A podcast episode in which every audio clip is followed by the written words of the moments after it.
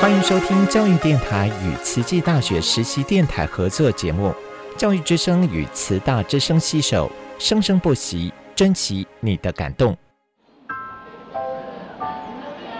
读大学到底有什么了不起的？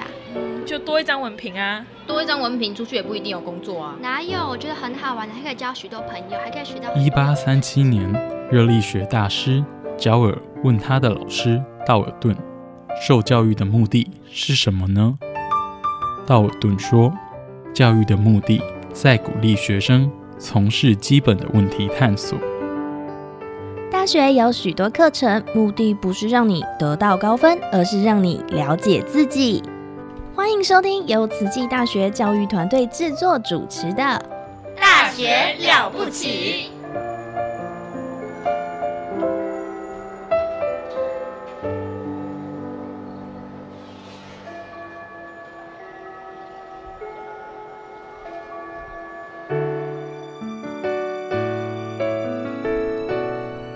欢迎收听慈大之声实习广播电台，我们的节目是《大学了不起》。慈大人物志，我是主持人陆秀芳。今天很高兴，我们现场邀请的来宾是慈济大学医学院护理学系欧阳安琪老师。安琪老师好，Hello，大家好，我是安琪。安琪老师声音非常的响亮哈。那其实呃，安琪老师是在我们最近呃最新的一个年度最近的一个年度的呃优良导师。那其实优良导师学校的名额每一年都不是很多，所以在这么多的导师当中脱颖而出，想必安琪老师应该是也花了很多的心思，然后在陪伴他的学生哈。那因为安琪老师担任护理的老师，其实也蛮多年的了哦，之前是在。南部的学校，我之前是在呃辅英科技大学。哦，辅英科技大学是在南部，那现在是在我们慈济大学。那两边的学生应该不太一样哈。嗯，确实是不太一样。呃，那边的话是属于科技大学的学生，那一样是护理系的，但是他们年纪比较小一些些。那我们这边的话呢，就是大学部的学生，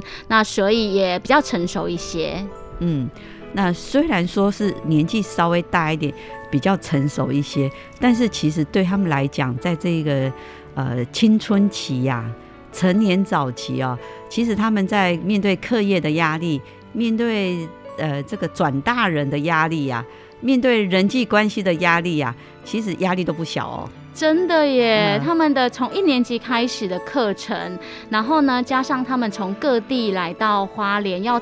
不认识的人住在同一间四个人一间的寝室里面，然后不同的家庭背景，然后再加上一些功课的压力，我相信呢，他们事实上来这边的时候呢，虽然有老师跟同学的一些支持，但是多多少少一定有一些压力存在。对，因为离乡背景，然后呢，大家都不同的一个成长的环境，但是随机哦，这个安排的宿舍，呃，我们目前的宿舍是四个人一间呐，哈，那四个家庭的小孩哦，住在同一个空间，这很多东西是要去适应啊，要去磨合啊，要去要去讨论啊，哈，要去协商，所以呢，老师有遇过这种学生在住宿的一些困扰吗？哇，我觉得困扰真的是从一年级处理到四年级都处理不完的呢。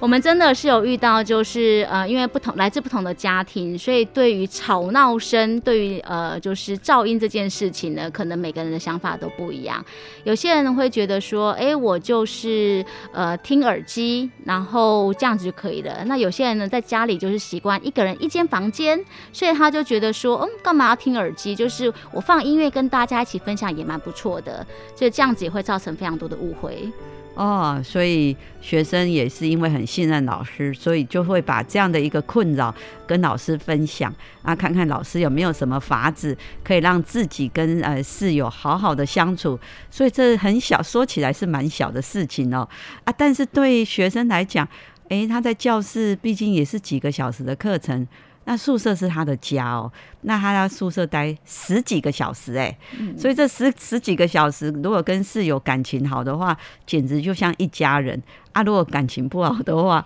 哇，那个就冷战啊，就不舒服。真的耶，我还记得那时候我跟我同寝的，我在学校的时候跟我同寝的，真的变成那个死党跟闺蜜。可是呢，如果你遇到呢，就是真的跟你合不来的，你每一天住起来都会觉得很辛苦，真的是需要很多人去协助，跟还有跟导师的一些讨论合作，才可以解决这些事情。对，其实哦，就是有经验的人就可以给你一些传递一些技巧啦。那慈济大学呢，刚好也是在今年这个年度哦，开始有一些试办计划。试办这个宿舍哈，四个人一间，两个人一间，一个人一间。所以呢，不管同学各应该说各取所需哦。喜欢热闹的你就住四个人，你喜欢一个人的你就住单人的。那我其实慈济大学的整个住宿费哦。跟的诶，跟我们附近校园附近的房租比起来哦，哎，其实好像在学校还是比较经济实惠啦，便宜很多。我刚刚也才跟我们的导生在讨论这件事情，我说，哎，你的你想不想要一个人住呢？他说，老师，我觉得一个人住好无聊，我一定要两个人一间，有人陪我讲话，我觉得我会生活会比较多的乐趣。对，其实哈，大概一开始的第一个学期磨合一下之后，我们发现四年下来，其实他们感情都变得很好啊，因为他们自己也在也在学习，所以在这个过程有导师的陪伴、耐心的陪伴，教导他们如何去跟室友讨论、沟通、协调。其实好像也都到最后，这些问题到高年级反而就没了。对，那现在高年级他们大概又有什么问题跟需求呢？高年级的需求啊，我觉得跟低年级的不一样。低年级就是大部分就是因为生活习惯不一样嘛，什么时候倒垃圾啊，谁要扫谁要扫厕所啊等等的。到高年级的时候呢，就是读书方法不一样了。有些因为我们在呃医院带实习嘛，在医院实习的时候呢，有些人习惯一回来就立刻睡觉，洗完澡就先睡个觉。那有些人就会觉得说不行啊。嗯，功课很多啊，我要先把书念完之后，我才能睡觉，所以导致于说呢，就是他们的生活作息就会有一点点的不太一样。哦，所以又回到说，哎，高年级的时候哈，就是因为学生他们必须要到医院去实习，那医院实习大概就是八九个小时，那回来之后，哇，这个体力很累啊，因为走来走去呀，哈，然后要忙很多的事情。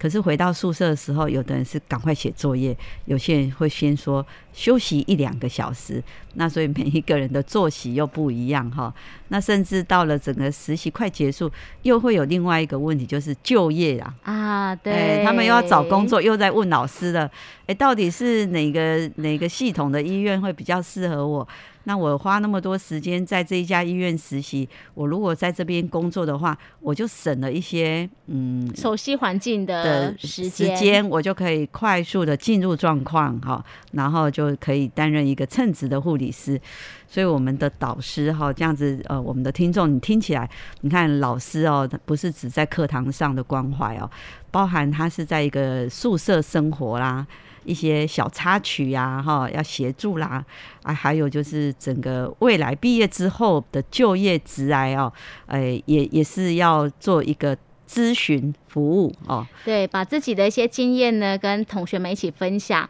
那在这四年当中呢，我们也渐渐的了解说学生的特质是什么样，他的个性是怎么样，到底适合哪一个科，这些都要跟他们考虑好。先想好，然后一起讨论。如果未来他们想要去当 RN，就是要去国外当注册护理师，那我们应该如何帮他安排？这些点点滴滴都是我们经过四年来跟他们的相处，然后呢了解他们的需求之后，帮他们定定的一些职啊职癌的发展。哦，所以在这一个呃担任导师的工作哈，一陪伴就是四年。一陪伴就是四年，从他这个呃，从各个地方入住宿舍开始，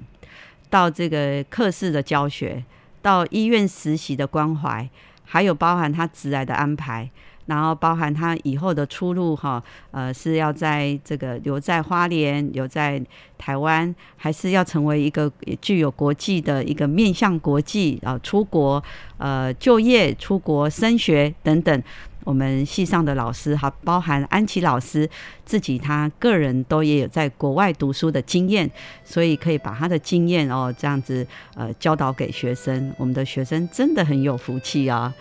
好，那我们先听一下音乐哦。我想，因为安琪老师虽然来慈济大学，嗯，短短的时间，但在慈济大学以及在护理系也创造一些很不错的绩效哦。我们听一下音乐，来听听，呃，安琪老师还做了些什么事。我以为认真去做就能实现我的梦，以为写首好歌走路就能抬。起头，以为骑摩托车旅行就能变英雄，现在的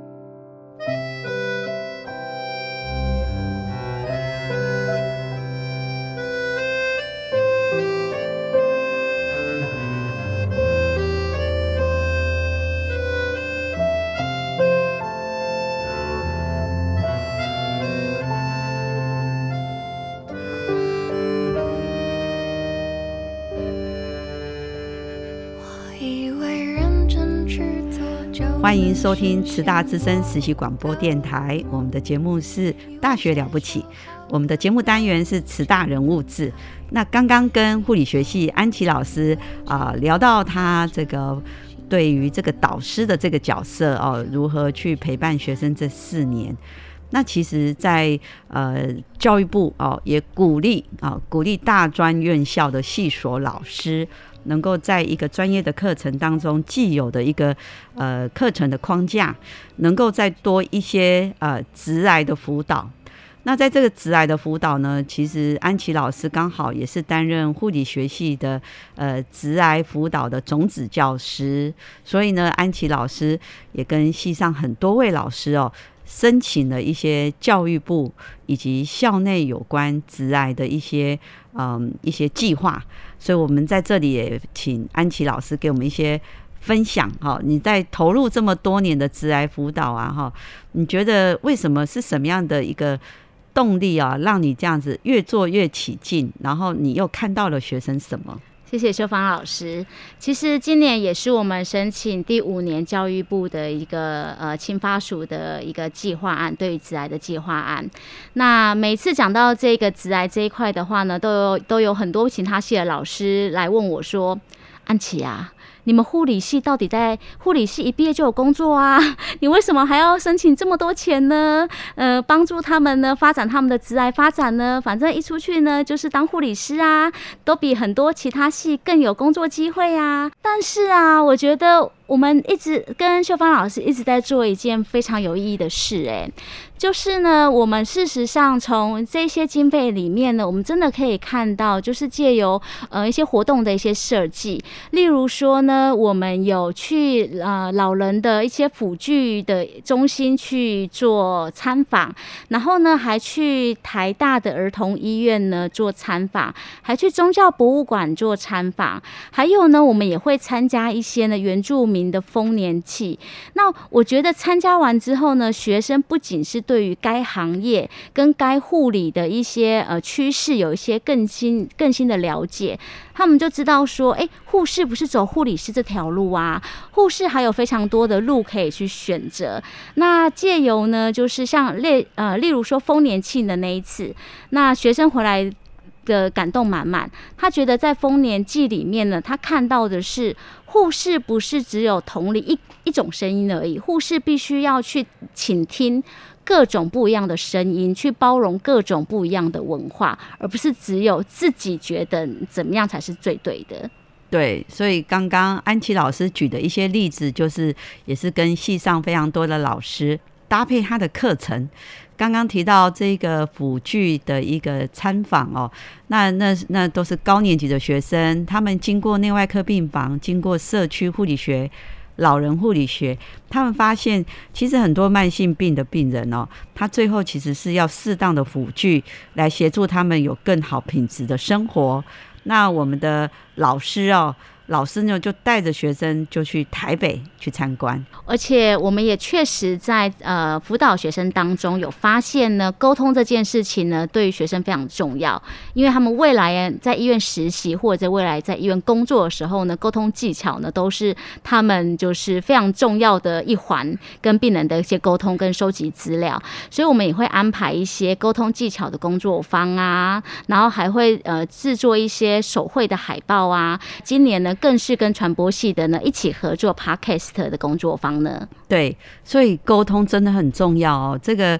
诶，有时候医病冲突哈，他其实不见得是做错了什么事，就只是沟通讲的话，呃，这个沟通出了一点问题。好，那所以这个沟通如果没讲好的话，话没说好，这个关系就破坏了。那关系破坏的话，那可能会有很多的不信任啊，或者是医病冲突啊、误解啊。所以在这几年哈，我们护理学系也很重视强化这个护理学系的沟通技巧、沟通能力。我记得我们多年前也请了朱德刚老师来教学生如何听、如何讲哈，那也很有趣。我记得那一次哦，那个活动办完之后，还有很多老师说我们也要学，因为老师也更需要学沟通。嗯，倾听也是相当重要的呢。我们常常都会觉得说，哎，我们好像都了解你要讲什么，可事实上你不用心倾听，你是真的无法了解病人真的想跟我们说什么。有时候病人就会觉得说，护理师都很忙碌啊，然后看你们走来走去的，但是他真正心中的话没有跟我们说，我们也没有办法呢，真正的去了解他心中的苦跟他想要说的话。安琪老师刚刚提到这个，让我想到哦，我一个导生他已经毕业一年多了，然后他就跟我说：“老师，我在肿瘤科病房服务哦，他是在外县市的一家医学中心，然后他的病人就跟他说：‘我觉得你很特别，你是哪个学校毕业的？’然后他说：‘哦，我是慈济大学。’那那个病人他是从海外，他算是长期旅居在国外，可是因为疾病治疗他就回来，那他就就就就没有听过慈济大学。我觉得你很特别，你是哪个学校毕业的？然后他说：“哦，我是慈济大学。”那那个病人他是从海外，他算是长期旅居在国外，可是因为疾病治疗他就回来，那他就就就就没有听过慈济大学。后来他就自己在用他的手机去搜寻，哇，怎么有这么特色的一个呃佛教哈，就是创办的一个大学。那我们的学生问他说：“你觉得我是哪里不一样？”他说：“你是一个少数，就是这么忙碌的护理师，你会驻留在我的床边。”听我讲话的护理师啊，真的很感动哎。对，然后那个病人就说：“我好了之后，我要去一趟花莲认识慈济大学。”哇，我就觉得我好，我也很开心。就是我们培养四年，然后他也才刚毕业一年多，他可以得到病人这样子的一个回馈哦。我们自己身为导师，也是教他课的人，我们就觉得哇，好开心。我们要的就是这个人文。对，这就是我们想要培育出来的慈济人文。那我们为什么会有这样的一个认同，或是我们觉得这很重要？我在想说，也是因为慈济这个大环境给我们这样的一个资源呐，嗯，所以我们随手可得，或是就是在身边，无处都是一些细节或者是一些人文有温度。那这样子，即便大家都是一样的训练课程，可是你从这个环境培养出来的。你会不一样，嗯，而且这里好像也不是一天两天呐，他就要四年，甚至有些四年毕业之后，他还继续留下来读，哎，慈济大学护理研究所硕士班，真的，他继续留下来。那刚刚有提到一个很特别，最近跟呃传播学系，甚至是跟。电台的台长，哈，电台的台长，我们慈济慈济大学一个实习广播电台台长是王秀芳老师嘛，哈，那王老师他本身就是这个专业领域的哈，那可以请安琪老师介绍一下，是跟。台长是合作什么样的一个一个工作坊呢？是之前呢就一直有听到那个秀芳台长的名声，真的非常的厉害。然后呢也上了一些秀芳老师呢他们举办的一些活动。那无论呢是在广播，无论是在声音表情方面呢，事实上呢在传播系都非常的扎实，在教导学生。那我们的学生呢，嗯，我是期待这一次呢，我们的学生呢能够透过广播，把我们的声音，把我们们的正能量，最重要的要把一些护理的专业知识呢，透过广播把它传递出去。那所以这一次呢，我们就是一起呢办了一个活动，叫做“慈大生命力 ”Podcast 的工作坊。那也会在三月底的时候呢，邀请我们护理系的学生跟传播系的学生呢，一起来参与这个活动。哇，这听起来就是一个让我们护理系跟传播系的学生一起来学习，透过这个传播的正能量的一个一个一个力量传播，呃，这一个有关于健康哈的知识，然后给更多的民众。那那同学在做这样的一个培养的过程呢，他除了学习如何去做用声音，那其实声音也是一种专业，然后包含发音啊、语调啊、语气呀，那再来就是这个内容就是专业的东西。那我想在这个透过这样的工作坊，对学生不管是专业的培养，或是传播能力的一个培养，其实都有这个双重的一种。呃，加值的效果，我们也是希望呢，就是我们护理系的学生呢，能够跨专业、跨领域的来学习多一些东西。就是护理系呢，已经有他的专业了，但是呢，如果可以多学一些东西，多丰富自己的人生的一些经历，对他们来说呢，其实只会增加他们的一些呃自我的价值，哎，以及影响力。嗯，对，因为如果说我们想要让一个人健康，那我们担任护理师，我们一天大概只能照顾六个到八个。但是如果你透过广播啊，啊，透过你的广播 podcast，那你你在收听的民众，可能就不是你看到的人哦，包含是外线式的，包含只要这个网络连接到你的 podcast，那你就可以传递这些健康的知识，你护理专业的经验，让民众可以在这个疾病上面的预防、保健等等，可以让他们的健康。呃，更提升。嗯，这也是我们这一次呢，就是想要跟传播系的一起合作的一个很大的目目的呢。哦，所以这个是我们今年呃安琪老师跟呃跨单位的合作，让学生也有跨领域的学习。是啊，好，那最近呢，因为呃，其实土耳其叙利亚边境呢发生一些就是这样的一个天灾。地震哈，那所以在校园内也都启动非常多，大家能够有木心木爱啊哈。那不知道现在我们在校园当中，像安琪老师也是直字合一呀，也是投入非常多的时间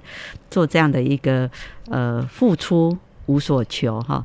那我们要怎么样的去对这个？土土耳其叙利亚这个地震，像安琪老师，你自己以己身的力量，你觉得你可以怎么样的去发挥这种共善的效果呢？其实我觉得，嗯，善念共振这句话是真的非常有意义的。就是一点点小小的善念，一点点小小的一些启发别人，一点点小小的善念，也会变成非常大的善念。那我自己个人呢，我是有在群组当中，就是在我的班群当中呢，有跟同学讲这些事情，然后呢，也有跟大家呃分享说土耳其目前发生的什么事情，因为有些学生可能不晓得。有这么的严重，那我也是跟学生募心募爱，其实不是一定要呃募款这件事情，而是启能够启发他一个善念，我也觉得非常的重要。对，所以这个其实一个善念，一个善念就能够造成一个很广大的一种效应哈。那我知道我们校园当中哈，呃，像人文处啊，他们就会有一些啊校园内的的同仁哦。他们做一些自己手工的东西义卖，那那些东西又好像是我们生活必需品。那另外呢，呃，在这个呃前几周啊，我们都听得到广播，是校长啊，他我们的慈溪大学校长刘怡君校长，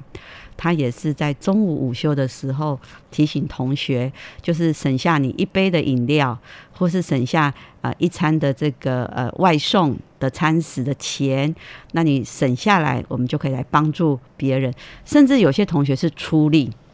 有些同学啊，他们就是在开学前呀，就去去内湖园区帮忙整理分类物资。那这也是一种爱的力量，真的是一种爱的力量。所以一个善念哈，或是呃五十块钱、一百块钱、一杯饮料的钱，好，或者是义卖活动，我们去支持。啊，那这个都是一个善念共振，那我们真的会希望他们，因为那个地震虽然是一个刹那间，但是地震之后的一个灾后的重建，它是需要好多年、好多年的时间，所以如果我们希望，呃呃。其他的其他国家的人跟我们一样，都是可以很幸福的、很平安的。那我们也是照顾好自己，但是我们心有余力的话，我们可以去呃去支持我们身边需要帮忙的人。那心中有爱啊，就可以让自己的爱哦更有力量啊，那更有力量，那个力量的传播出去，真的会一直传播下去。就像安琪老师辅导学生一样，就是因为他很爱学生，很关怀学生，所以能够得到。优良导师的这一个肯定哈，是值得我们学习的。那我们谢谢安琪老师给我们分享，他来到校园当中怎么样的去。带领学生、关怀学生，以及带跟很多的老师们一起做这样的一个职癌，让学生的一个职业当中有更多的看见，有多面向的，有国际化的，让自己的职癌可以更圆满。好，谢谢谢谢安琪老师，谢谢修芳老师的邀约，谢谢。着山，接着海洋，这是我的故。乡，海风扬起，星光天际，歌声充满大地。我的故乡是高山，